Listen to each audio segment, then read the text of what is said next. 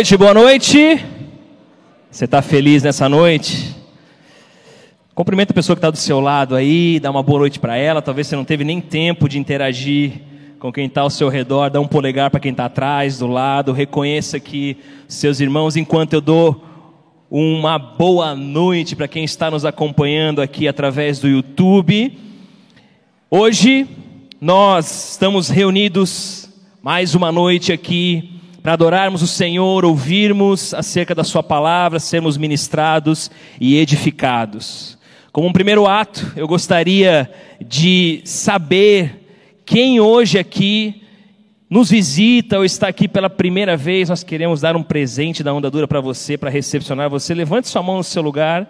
Se você está aqui pela primeira vez, amém. Vamos dar uma salva de palmas a esse pessoal.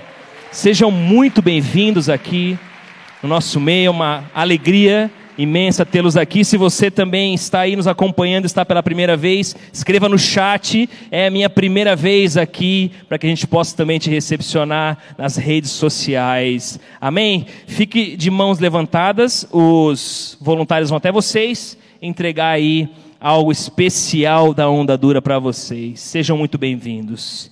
Nós começamos na semana passada um tema novo Aliás, ano novo, tema novo, e nós então iniciamos o tema em obras, e estamos aí usando o livro de Neemias para então aprendermos e extrairmos as verdades de Deus para a nossa vida como igreja, para que comecemos o ano de 2022 daquele jeito, para que comecemos o ano de 2022 com as mangas arregaçadas, porque de fato existem muitas obras a serem feitas da parte do Senhor, principalmente nesse tempo que nós vivemos, caminhando para uma reta final aí desse tempo de pandemia que nos acometeu por longos dois anos, tudo leva a crer que esse é o último ano da pandemia, logo temos muito trabalho a fazer nós como igreja, a pregar o evangelho, a edificar a igreja de Cristo, a testemunhar acerca do Senhor.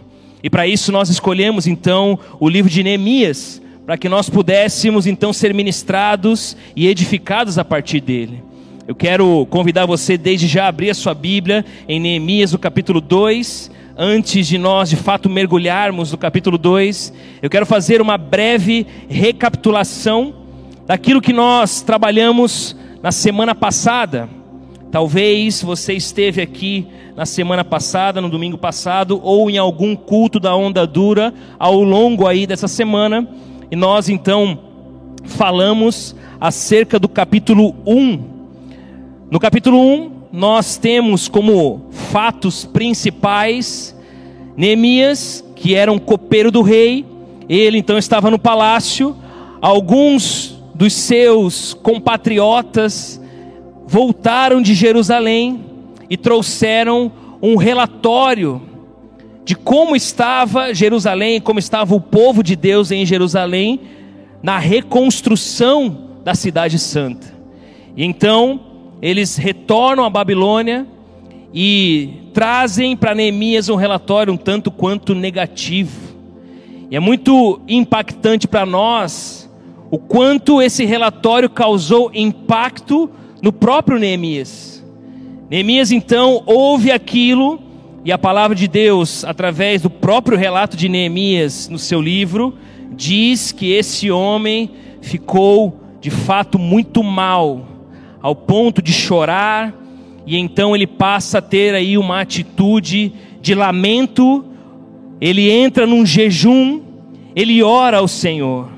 E é muito interessante e curioso porque a oração de Neemias, ela tem alguns pontos bem curiosos. Primeiro, a oração dele ele começa a sua oração perante Deus, após ouvir essas más notícias, esse relatório negativo acerca da cidade santa, ele ora ao Senhor pedindo perdão e confessando o seu pecado pessoal, mas também o pecado da nação de Israel.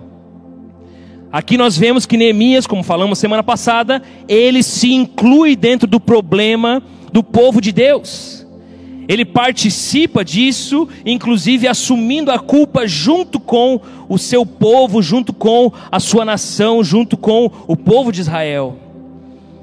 Depois de confessar os pecados, então ele prossegue, fazendo uma reivindicação a Deus, mediante a sua própria palavra. Ele fala: Deus, Senhor, você lembra o que você falou para Moisés? Que mesmo que nós falhássemos, desobedecêssemos, pela tua misericórdia, graça, você nos resgataria, mesmo que nós estivéssemos nos confins da terra, isolados e exilados, o Senhor nos restauraria. Lembra disso? Então Neemias faz uma oração suscitando a palavra de Deus, trazendo à memória a palavra de Deus. Ele usa a palavra de Deus para orar a Deus e pedir: Deus, faça conforme a tua palavra. E então Neemias finaliza a sua oração, e aqui eu quero pegar o gancho da finalização da oração de Neemias, para então introduzir aquilo que nós vamos conversar nessa noite. Ele termina aquela oração com um pedido pessoal de que o Senhor lhe desse graça aos olhos do rei. Então, Neemias ora e pede o favor de Deus sobre a vida dele perante o rei.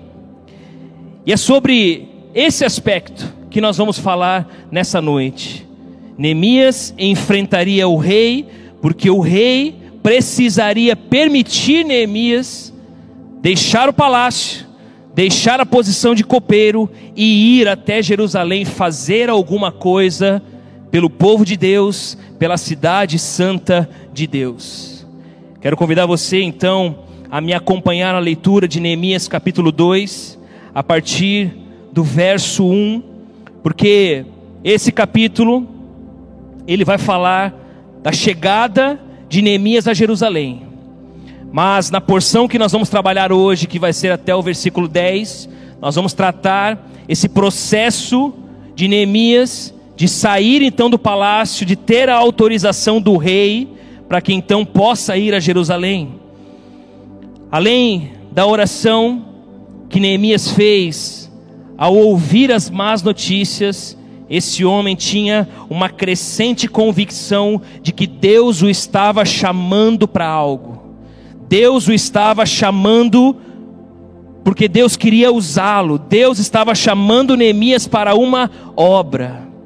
Assim como eu creio que Deus, por vezes, nos chama para ministérios específicos, para nos usar como instrumento, para fins específicos.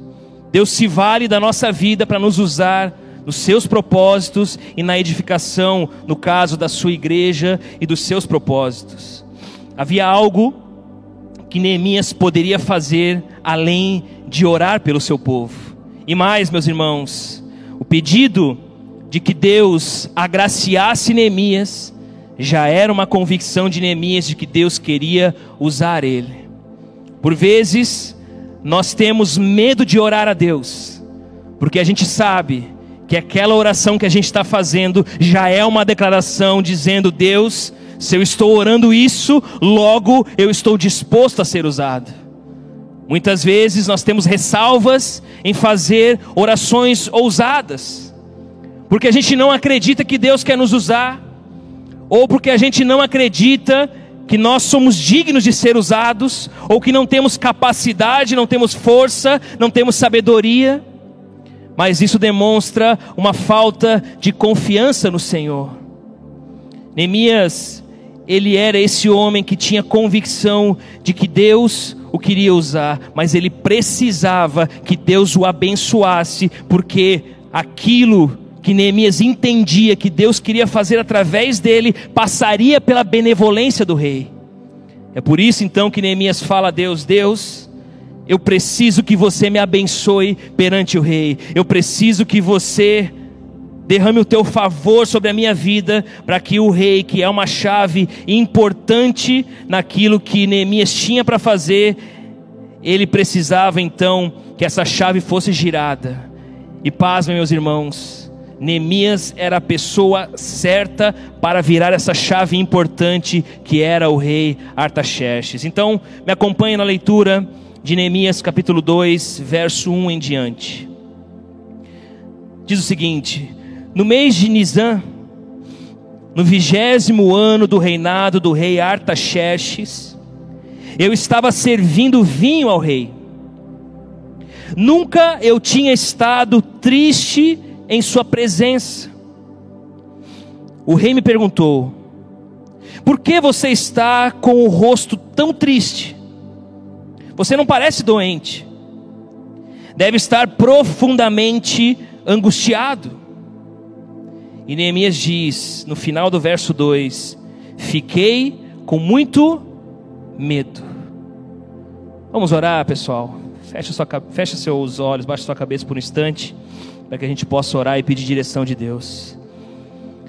Pai, estamos aqui hoje na tua presença, desejosos de te ouvir falar, desejosos de que o Senhor nos ensine algo, desejosos de obter entendimento por meio da tua palavra. Sabemos que a Bíblia é a tua palavra, toda a Bíblia é a tua palavra. Antigo e Novo Testamento é a tua palavra. Sabemos que o Senhor tem algo a nos dizer nessa noite. E pedimos, ó Pai, que por meio do teu Espírito Santo, o Senhor quebrante o nosso coração. Livre-nos das distrações, para que a tua palavra vá de encontro a nós. E nós nessa noite possamos ser edificados à medida que confrontados e também transformados por ela.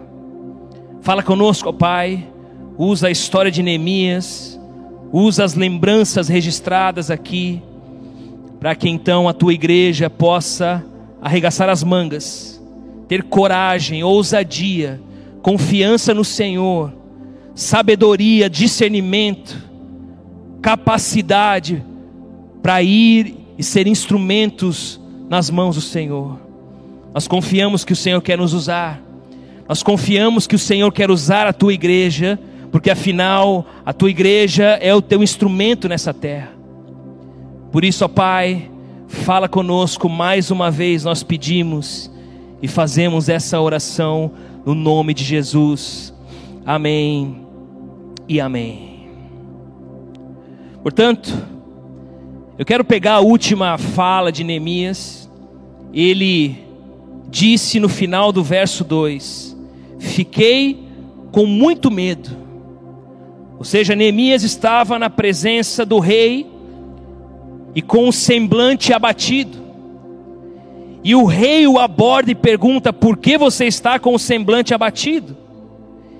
E Neemias então, antes de falar o que ele responde ou o que ele faz, ele diz: Fiquei com muito medo. E essa fala de Neemias é muito importante, porque ela vai dar abertura a um caminho de entendimento de como Deus usou Neemias. A pergunta é: por que que Neemias ficou com medo? E por que que ele relatou que ele estava com medo? Mas principalmente, por que Neemias ficou com medo quando o rei então argumentou o porquê ele estava com o rosto triste. Para entendermos essa parte da palavra, entendermos esse capítulo que vamos falar hoje, nós vamos precisar então mergulhar num contexto onde isso estava inserido.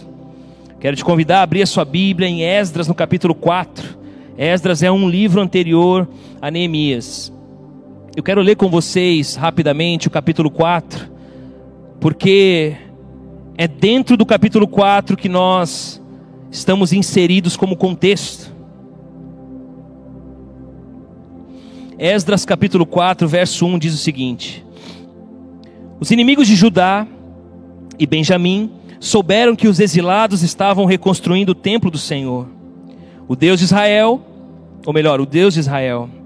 Eles foram a Zorobabel, lembrando, semana passada nós falamos de três grupos que retornaram do exílio da Babilônia para Jerusalém. O primeiro grupo era o grupo de Zorobabel.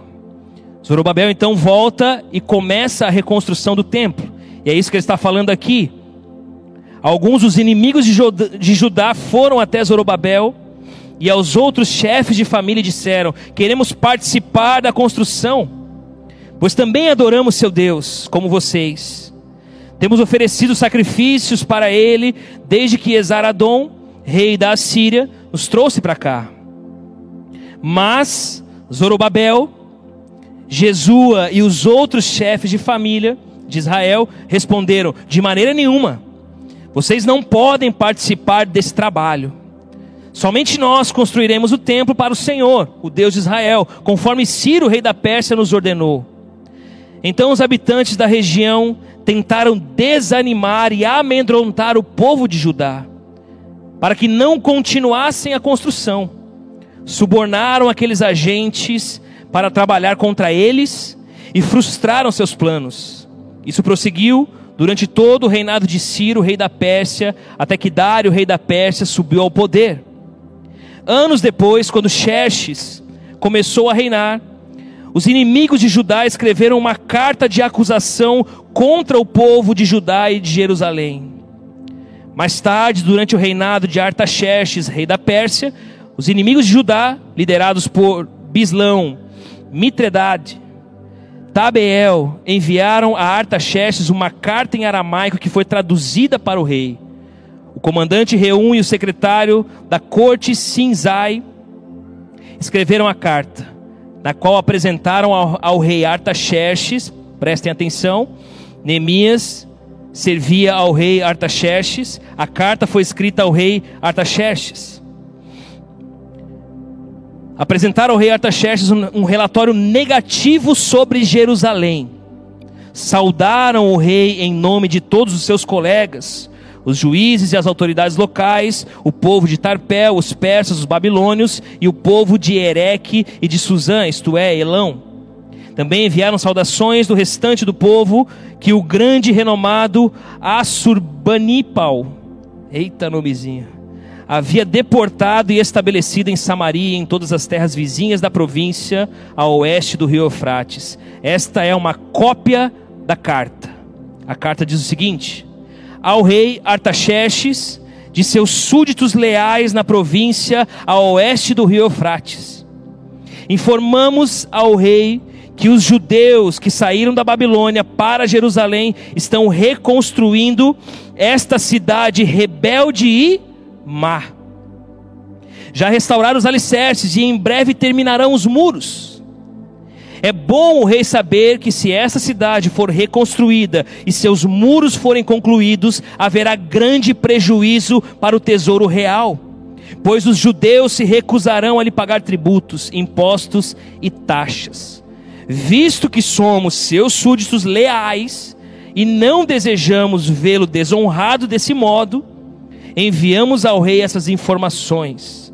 Sugerimos que se faça uma busca no registro de seus antepassados, no qual o rei descobrirá como essa cidade foi rebelde em outros tempos. Aliás, foi destruída por causa de sua longa e problemática história de rebelião contra os reis e as nações que a dominavam. Declaramos ao rei que, se essa cidade for reconstruída e seus muros forem concluídos, o rei perderá a província a oeste do Eufrates. O rei Artaxerxes enviou então a seguinte resposta: ao comandante Reum, ao secretário da corte Sinzai e a seus companheiros em Samaria e em toda a província a oeste do rio Eufrates, saudações. A carta que vocês enviaram foi traduzida e lida para mim. Ordenei que se fizesse uma busca nos registros e descobrisse que de fato Jerusalém tem sido ao longo dos anos foco de insurreição contra vários reis. Aliás, rebeliões e revoltas são normais ali. Reis poderosos governaram sobre Jerusalém e sobre toda a província a oeste do rio Eufrates e receberam tributos, impostos e taxas. Portanto, deem as, as ordens para que esses homens parem seu trabalho. A cidade não deve ser reconstruída enquanto eu não mandar. Sejam diligentes e não descuidem desse assunto, pois não devemos permitir que a situação prejudique os interesses do rei. Quando a carta do rei Artaxerxes foi lida para Reum, Sinzai e seus companheiros, eles foram depressa a Jerusalém e, fazendo uso da força, obrigaram os judeus a parar a construção. Amém. O que está acontecendo aqui? Esses povos inimigos queriam participar da construção, não podiam, ou melhor, foram impedidos, e então não acharam legal isso, não gostaram da ideia. Escreveram ao rei uma carta, mais para frente, e nessa carta falavam mal acerca de Jerusalém, e foi queimado o filme de Jerusalém do povo para o rei. O rei então decreta que a cidade não deveria ser reconstruída. E ele fala: ela não deve ser reconstruída até que eu dê a autorização novamente. 120 anos depois, estamos aqui com Neemias, um homem que tinha recebido um relatório negativo acerca da sua terra, mas que era o homem que estava na presença do rei. Você consegue perceber que existia uma obra inacabada já há muitos e muitos anos, mas que de alguma forma Deus toca esse homem chamado Neemias, porque esse homem Neemias estava diante do rei, e o rei que poderia então desfazer o decreto para a reconstrução de Jerusalém. Sabe, meus irmãos, algo importante acerca disso é que Neemias ele estava com medo porque ele se deu conta que ele estava diante de uma grande oportunidade. Diante dele estava, se não a maior oportunidade de ser usado por Deus, e sendo usado por Deus, receber aval da parte do rei para a reconstrução da cidade santa, a cidade de Jerusalém.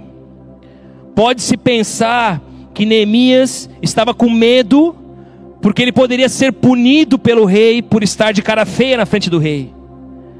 Mas eu acredito que verdadeiros líderes não temem por sua vida. Eu acredito que esse medo de Neemias era mais um temor do que estava diante dele do que estava em jogo naquele momento, da oportunidade que ele tinha em mãos de ser usado por Deus de uma forma extraordinária. Neemias estava, ele sabia que ele estaria na presença do rei, de frente para o rei, e ele poderia ser usado por Deus para desfazer o decreto, para então receber permissão para ir até Jerusalém, reconstruir a cidade, os muros, para que então o povo voltasse a adorar a Deus.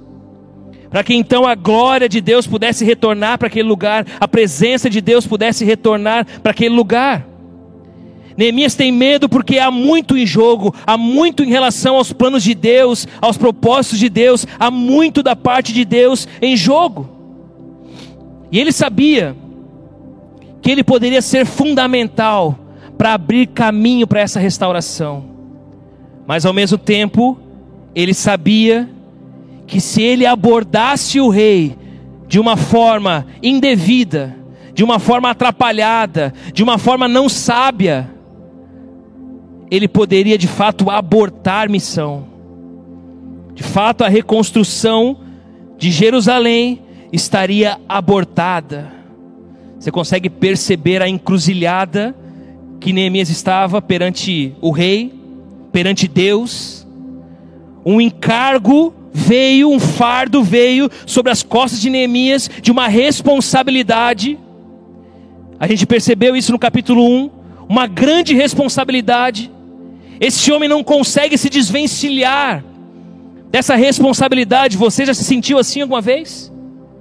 Você já se sentiu uma pessoa que na verdade sentiu o peso de ser um instrumento de Deus. Você já se sentiu assim?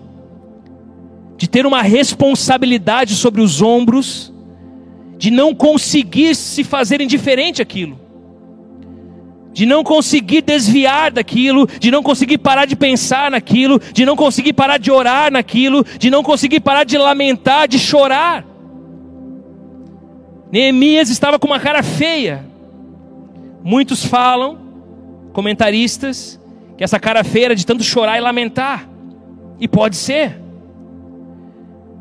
Neemias é esse cara que sente o peso de ser um instrumento da parte de Deus. Ele estava com uma oportunidade em mãos, ele não podia errar, ele não podia falhar, e é isso que, que faz ele sentir medo, esse temor, essa questão de que ou vai ou racha, é agora ou nunca. Neemias se coloca então nesse lugar, ele sabia que estava sobre o rei Artaxerxes a autoridade da continuidade ou não das obras em Jerusalém.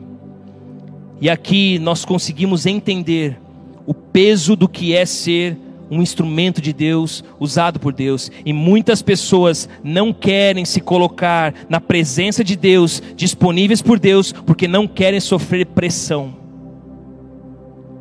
A minha pergunta para você é: você quer ser um instrumento de Deus nessa terra?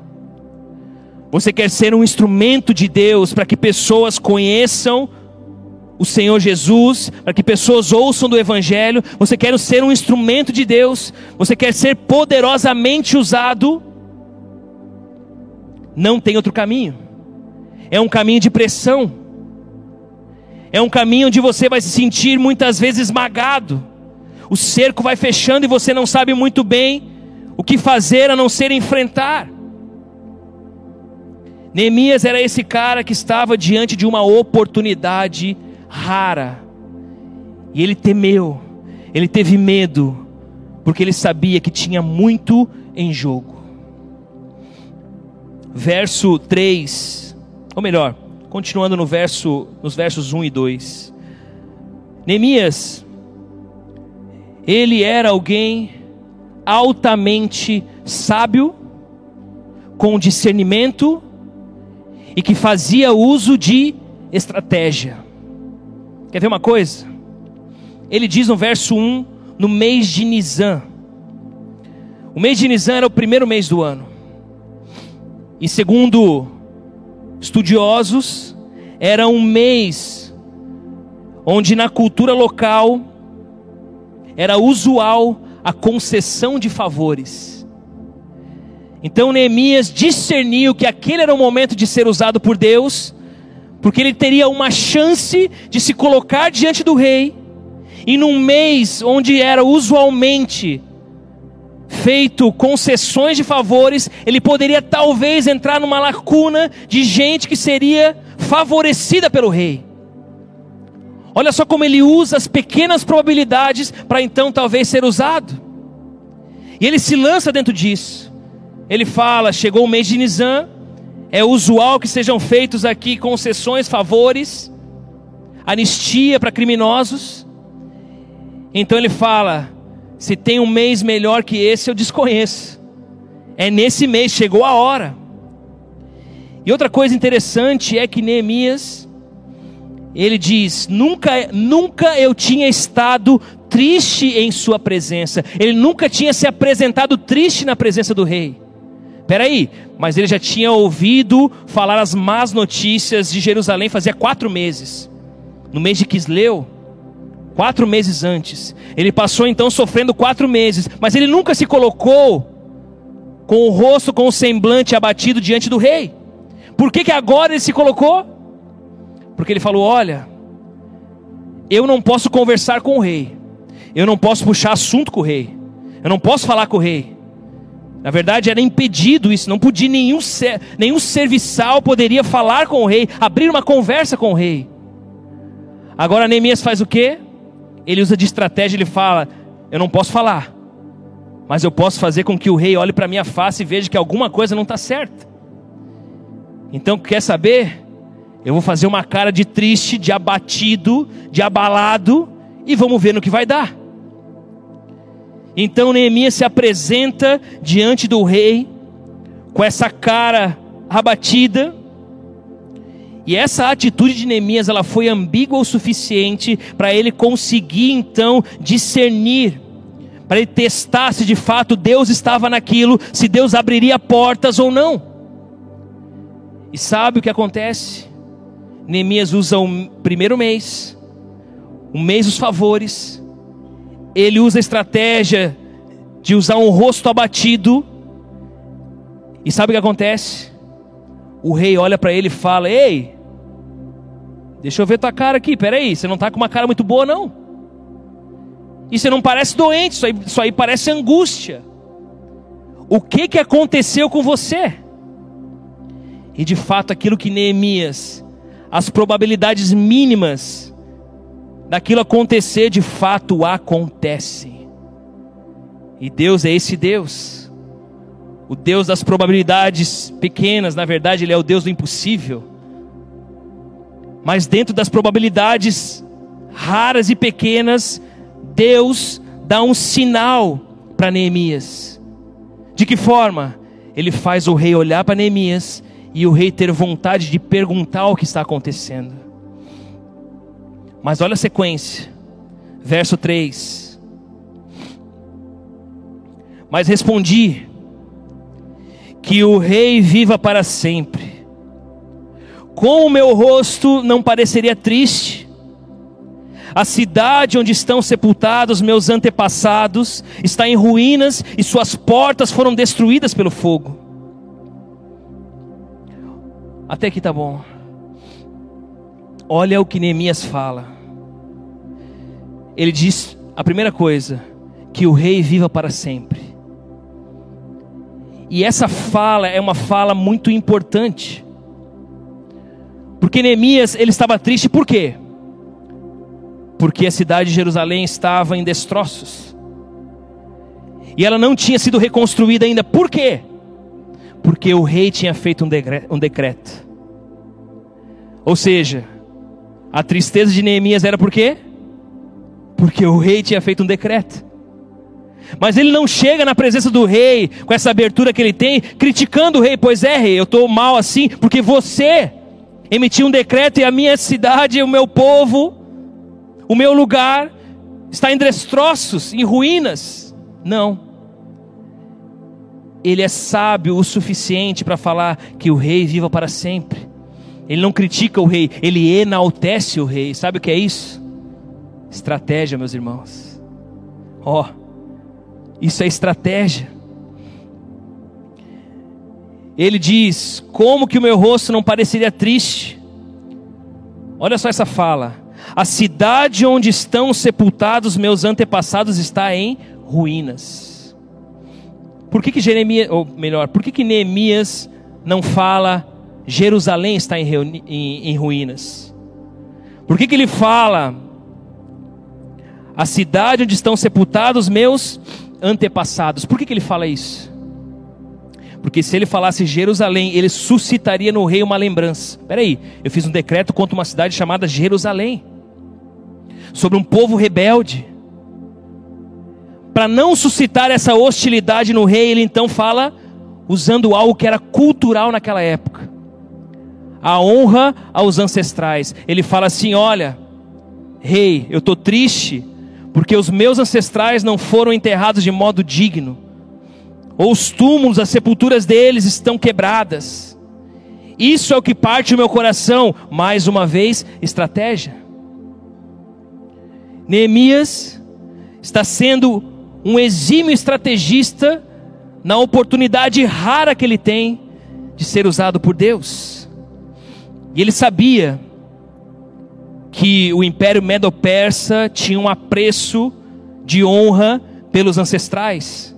Então ele toca num ponto sensível daquela cultura, para ele então poder obter o favor do rei. Neemias é muito sábio nessa fala, muito sábio na atitude, muito sábio na abordagem, muito sábio em como chegar diante do rei. E a verdade, meus irmãos, é que essa sabedoria, ela precede preparo. Neemias era um homem preparado, ele já estava planejando e arquitetando isso há algum tempo. Ele não usa Jerusalém porque ele suscitaria ele, ele suscitaria um meio político para se referir a algo, mas ele suscita um ponto da cultura. Ele é sábio porque ele está dizendo ao rei o seguinte: Rei, eu não estou indo lá para reconstruir algo que vai se voltar contra você, eu estou indo lá simplesmente passar uma régua, sabe, enterrar meus ancestrais e ficar em paz. Olha como esse homem é sábio. E de fato, meus irmãos, Deixa eu falar algo aqui. Deus usa homens sábios. Deus usa pessoas capacitadas. Deus usa gente com discernimento. Deus usa gente competente. Deus usa gente que é ousado em fé. Deus usa pessoas que têm encargo pelas coisas de Deus. E esse tipo de gente é um tipo de gente que se prepara para a obra e para a missão. A minha pergunta é: Deus tem colocado algum encargo sobre você? Deus tem aberto seus olhos para se responsabilizar por algo? Sim. Se sim, o quanto você tem se preparado? O quanto você tem de fato se capacitado para isso? O quanto você tem amadurecido, crescido, elastecido as suas capacidades para que a tua sabedoria, o teu discernimento aumente? O quanto você tem se relacionado com Deus para que a sabedoria do alto venha sobre você? É fato que se Deus não der o aval e não abrir as portas, nós não vamos a lugar nenhum.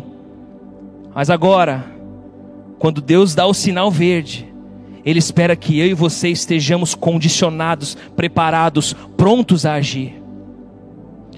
Porque senão, nós estamos apenas fazendo orações vãs, vazias. Verso 4. O rei diz: o que você deseja que eu faça? Uau! O rei está se colocando como servo de Neemias. Olha o favor de Deus. Olha a porta que Deus abriu. Depois de orar ao Deus dos céus, respondi: Peraí, deixa eu, deixa eu fazer um, um adendo aqui. Sabe quando você está diante de uma notícia assim do tipo, cara, Deus abriu uma porta? Não, ele escancarou um portal Aí você olha para frente e fala: Meu Deus, aconteceu. E aí você faz aquela oração de milésimos de segundo. Foi essa oração que Neemias fez. Ele orou ao Deus do céu, ele não teve muito tempo. Foi milésimos de segundo, ele orou e então ele respondeu. Aí olha a resposta de Neemias: Se lhe parecer bem, e se o rei for favorável a mim, seu servo, peço que me envie ajudar para reconstruir a cidade onde meus antepassados estão sepultados. Ele não fala Jerusalém de volta. Ele fala acerca de Judá, mas ele não fala acerca de Jerusalém, para não suscitar no rei hostilidade. E mais, ele fala assim: peço que você me envie. Ele não pede que Deus libere o povo de lá para fazer, por quê? O rei lembraria do problema que há lá. Aquele povo rebelde jamais. E cairia por água abaixo tudo. Mas ele diz: Deixa que eu vou. Sabe por que Neemias fala isso? Porque Neemias percebe que ele tinha a confiança do rei. E aqui entra mais um ponto, meus irmãos. Deus usa pessoas confiáveis. Você é uma pessoa confiável? Sabe quem vai responder isso? Tua esposa, teu marido, teu chefe, teu pastor, teu líder.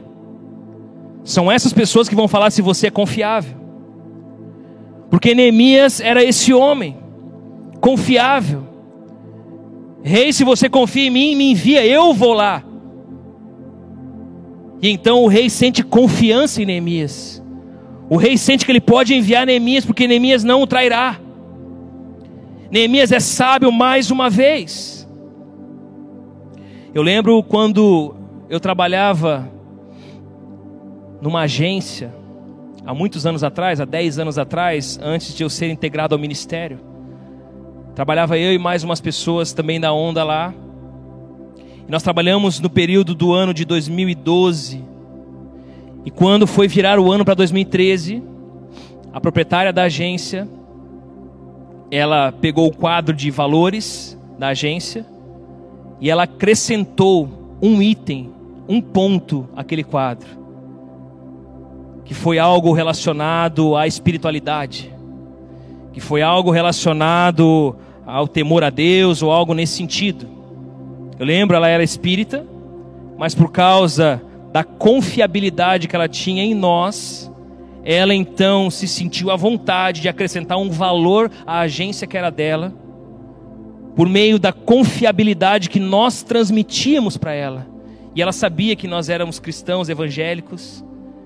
E esse bom testemunho fez ela acrescentar esse ponto no quadro de valores daquela empresa, dizendo: olha, essa empresa, ela zela pela é, excelência, ela zela, enfim, tinha lá o quadro de valores, mas nós também aqui temos a espiritualidade como um valor, temos o temor a Deus, era algo nesse sentido. E isso só acontece em ambientes e por meio de pessoas confiáveis.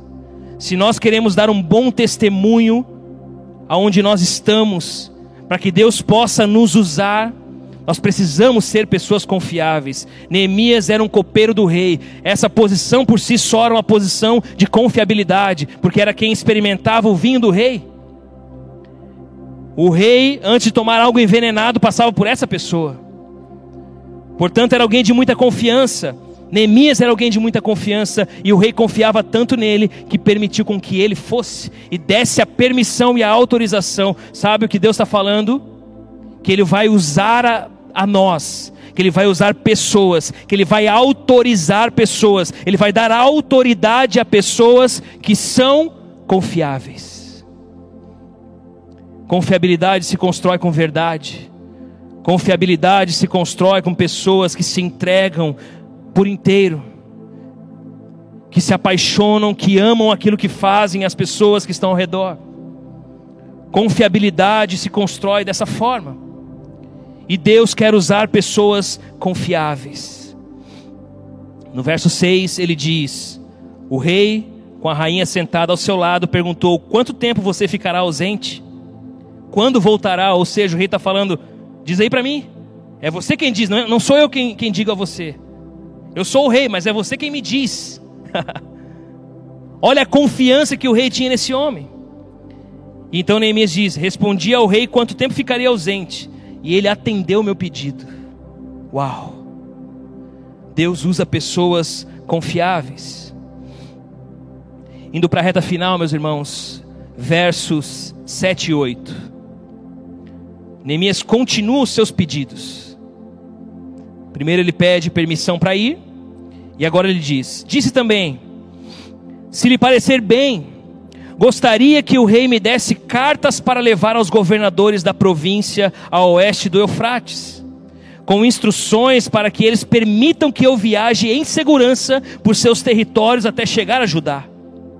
Peço ainda que o rei me deu uma carta para levar a Asaf, o administrador da floresta real, com instruções para que me forneça madeira. Precisarei desse material para as vigas das portas da fortaleza, junto ao templo, para o muro da cidade e para a minha própria casa. O rei atendeu a esses pedidos.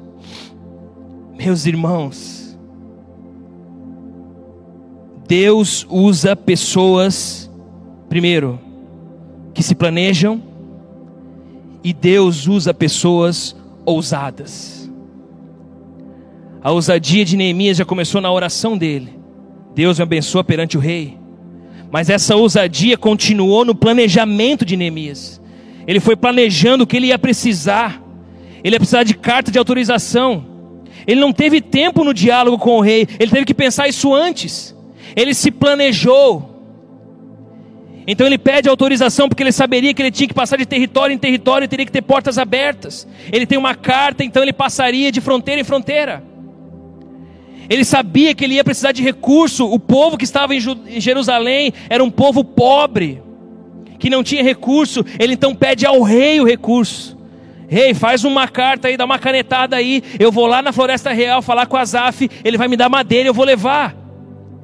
E Neemias recebeu autorização do rei. Ele recebeu carta para transitar até Jerusalém. Ele recebeu madeira e recursos. E ainda foi uma comitiva com ele para assegurar ele. Uau! Um cara que não poderia nem falar com o rei, se coloca diante de Deus para ser usado. Mas tem um detalhe importante: ele se planeja. Deus usa pessoas que se valem de planejamentos. Deus tem te chamado para algum encargo, Deus tem te dado alguma responsabilidade? O que você tem feito nesse tempo enquanto Deus não abre a porta, enquanto Deus não escancar a porta? O que você tem feito? Qual é o teu planejamento? Porque é fácil você falar, ah, eu quero ser usado por Deus, mas isso é muito vago. Como você quer ser usado por Deus? O que Deus está falando a você? E mais, o que você tem feito nesse período enquanto Deus não abre a porta? Meus irmãos, Deus usa pessoas que se planejam, existe uma escalada, pé por pé, degrau por degrau, aos seus objetivos em Deus. Planejamento faz parte disso. Nós sabemos que as coisas não andam sem a permissão de Deus, mas como eu falei anteriormente, quando Deus dá o sinal verde, Ele espera que eu e você estejamos prontos para a arrancada, estejamos prontos para ir. Naqueles quatro meses, Neemias não ficou comendo mosca. Ele se planejou, ele sabia, ele ensaiou o discurso perante o rei. Ele estava diante do rei e então ele sabia o que dizer. Ele apresenta diante do rei um projeto plausível ele fala: Rei, eu vou precisar de madeira, sabe por quê? Porque eu vou precisar reconstruir as vigas das portas da fortaleza. Eu vou precisar também para os muros da cidade, para minha própria casa. Uau! A oração, meus irmãos, não exclui o planejamento. Se você é uma pessoa que não tem nada planejado, dificilmente Deus usará você. E a má notícia é que Deus quer usar você. Portanto, comece a olhar para os seus dias, comece a olhar para os próximos meses, comece a olhar para esse ano, comece a ter uma perspectiva média, longo prazo da sua vida. Afinal, você não quer deixar esse mundo sem um legado também, amém? Por fim, Deus usa pessoas confiáveis, Deus usa pessoas sábias, capacitadas, Deus usa pessoas que usam e se valem de planejamento. Deus usa pessoas corajosas e ousadas que enfrentam seus medos, que pegam a pequena probabilidade e se enfiam ali dentro, crendo que é uma porta que Deus está abrindo. E versos 9 e 10 diz o seguinte: Fui aos governadores da província a oeste do rio Eufrates, e lhes entreguei as cartas do rei. Além disso, o rei enviou oficiais do exército e cavaleiros para me protegerem. Mas quando Sambalate, o Oronita, e Tobias, o oficial amonita, souberam de minha chegada, ficaram muito irritados, porque alguém veio promover o bem dos israelitas. Sabe o que isso quer dizer, meus irmãos? Eu não quero aqui me ater ao assunto da oposição, mas levantar a frase de que eles se irritaram, Sambalat e Tobias se irritaram com alguém que estava indo fazer o bem. Deus usa pessoas que têm o desejo de fazer o bem ao próximo. Neemias veio fazer o bem aos israelitas. Você sabe qual é o significado do nome Neemias? O significado do nome Neemias é Jeová conforta. Deus, meus irmãos, Ele usa verdadeiros líderes para resolver problemas e para levar conforto e alívio às pessoas. Neemias foi comprimido com um senso de responsabilidade, um encargo da parte de Deus, quando ele ouviu falar que existia uma cidade em ruínas e um povo sofrendo. Deixa eu falar uma coisa. Existem muitas casas, muitos lares em ruínas. Existem muitas pessoas sofrendo, muitas. Existem muitas famílias sem instrução, existem muitos homens sem instrução.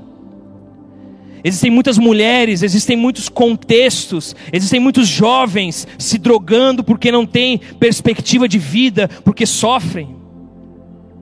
Existem muita, existe muita gente angustiada. A minha pergunta é: quem Deus vai usar? Verdadeiros líderes, verdadeiros servos, verdadeiros discípulos de Jesus Cristo. Estes sentem o encargo, sentem a dor, são comprimidos em compaixão pelas pessoas. E então empreendem uma missão de levar alívio e conforto às pessoas. E sabe de uma coisa? Os verdadeiros livre, líderes são movidos como Neemias foi, pegando uma probabilidade mínima, entrando ali, percebendo que Deus abriu aquela porta, sendo ousado perante o rei, tendo visão. Sabe o que que empurrou Neemias para isso? Foi não conseguir lidar com o fato de que existia um povo sofrendo e uma cidade em ruínas. Deus vai dar a você visão, Deus vai dar a você encargo, quando você ouvir o lamento das pessoas e se abrir para ser usado por Deus. É ali que Deus vai expandir a sua visão e vai resgatar de dentro de você os dons que há aí dentro, as habilidades que há aí dentro. Dentro de você existem dons que Deus colocou aí, existem aptidões. Dentro de você existe força. Dentro de você existe algo que você talvez desconheça e que Deus quer usar, mas Ele quer despertar você. Aliás, Deus quer despertar a igreja. Deus quer nos despertar para que nós sejamos então usados por Ele. E eu encerro lendo a última frase do versículo 8 que ele diz o seguinte: O rei atendeu a esses pedidos, pois a bondosa mão de Deus estava sobre mim. Neemias não fala, olha, o rei atendeu esses pedidos porque eu sou muito sábio. O rei atendeu esses pedidos porque eu sou muito esperto. O rei atendeu os pedidos porque eu sou demais. Não. Neemias ele é humilde o suficiente para dar todo o crédito a Deus. Somente a Deus a glória. Só lhe deu glória. Neemias era esse homem que foi ao máximo do que ele podia fazer nessa ocasião. Mas ele sabia que tudo aquilo estava acontecendo porque Deus estava orquestrando, porque Deus é poderoso para fazer algo que Neemias não podia fazer, que era ser agraciado, para que o rei olhasse para ele com benevolência.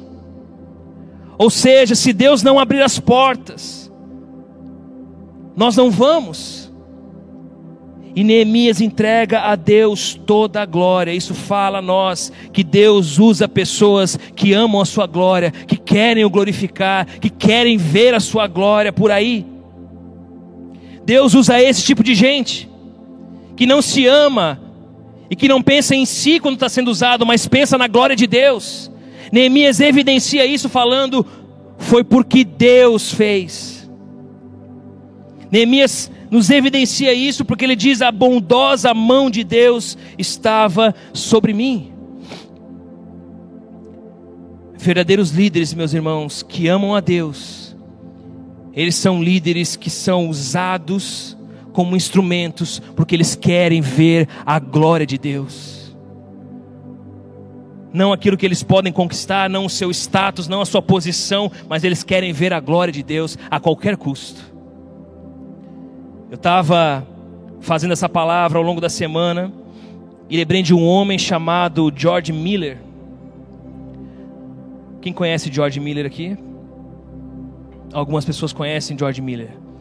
Conhece a história deles? Eu quero falar um pouquinho sobre a história dele para nós encerrarmos.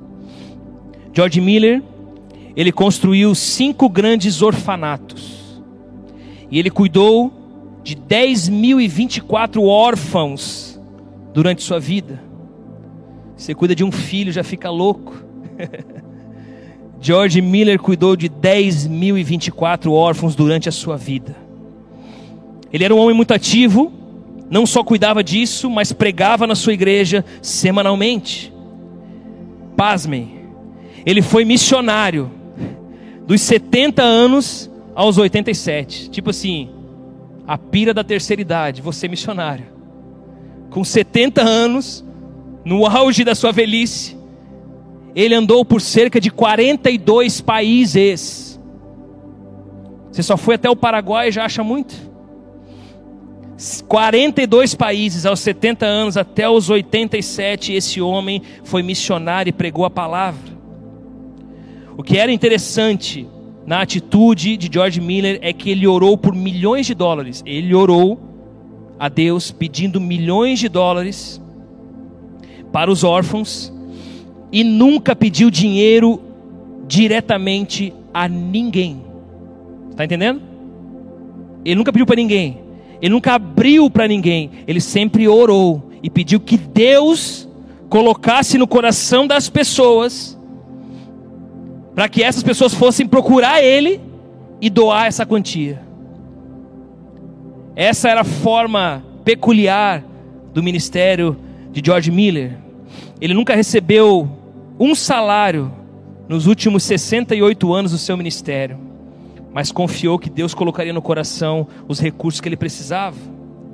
Ele nunca pegou empréstimo, nunca se endividou, ele, é, e, nem, e, e nem ele, nem os órfãos nunca passaram fome. A razão, e aqui entra algo glorioso, a razão pela qual ele é tão inflexível sobre isso é que toda a sua vida foi conscientemente planejada para encorajar os cristãos em relação ao fato de que Deus é realmente confiável para atender suas necessidades. Neemias creu que Deus abriria as portas e mais que isso, supriria as necessidades se é falta de recurso que te desencoraja, eu quero lembrar você que Deus é real, é confiável, dono de toda prata e todo ouro. Você não sabe o quanto Deus já nos abençoou como igreja. Você não sabe os milagres que nós já vivemos em relação a recursos. Na real, você está sentado em cima de um milagre, que é esse espaço. E Deus tem muito mais a fazer, e George Miller era assim. Nunca entenderemos a paixão de Miller pelo ministério dos órfãos, se não vermos que o bem dos órfãos ficava em segundo lugar. Preste atenção nisso. Existe um relato, numa das suas biografias, de quais eram as três principais razões de George Miller em estabelecer uma casa dos órfãos. Ele diz: primeiro lugar, que Deus seja glorificado, caso ele tenha prazer em me fornecer os meios, em vista de que não é algo vão confiar nele, e assim a fé de seus filhos pode ser fortalecida. Ou seja, primeiro motivo pelo qual ele tinha ministério, glorificar a Deus, mostrar aos homens que Deus é confiável. Segundo motivo, o bem-estar espiritual de filhos sem pai e sem mãe. Filhos que não tinham quem os ensinasse a palavra de Deus, quem conduzisse na sua vida espiritual. E por terceiro lugar, seu bem-estar temporal, o que comer, o que beber, onde dormir, o que vestir. Portanto, não era sobre assistencialismo, mas era sobre a glória de Deus. Neemias era alguém que se empreendeu nessa jornada porque amava a glória de Deus. O seu combustível, aquilo que empurra você no ministério deve ser ver a glória de Deus. E se isso for o seu combustível, você não parará nunca mais. Agora, se o teu combustível, meu irmão, por ser usado por Deus é o reconhecimento perante as pessoas, daqui a pouco você vai cansar. Esses homens que foram usados por Deus eram homens que eram apaixonados pela glória de Deus. O objetivo principal do ministério de Miller era viver uma vida e liderar um ministério de forma a provar que Deus é real, que é digno de confiança e que responde orações. Ele construiu orfanatos de maneira a ajudar os cristãos a confiar em Deus por meio do seu testemunho. E olha como acabou a vida desse homem um relato sobre o seu funeral, dezenas de milhares de pessoas reverentemente se posicionaram ao longo da rota da simples procissão. Homens deixavam suas oficinas e escritórios, mulheres deixavam suas casas elegantes ou humildes cozinhas, todos procurando prestar o último sinal de respeito. Mil crianças se reuniram para um culto na Orphan House Eles haviam agora, pela segunda vez, perdido um pai. Era isso que esse homem representava para essas pessoas. É isso que homens de Deus que buscam a sua glória deixam como legado.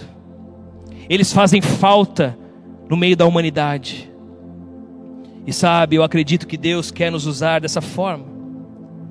O maior encargo de um cristão é a glória de Deus.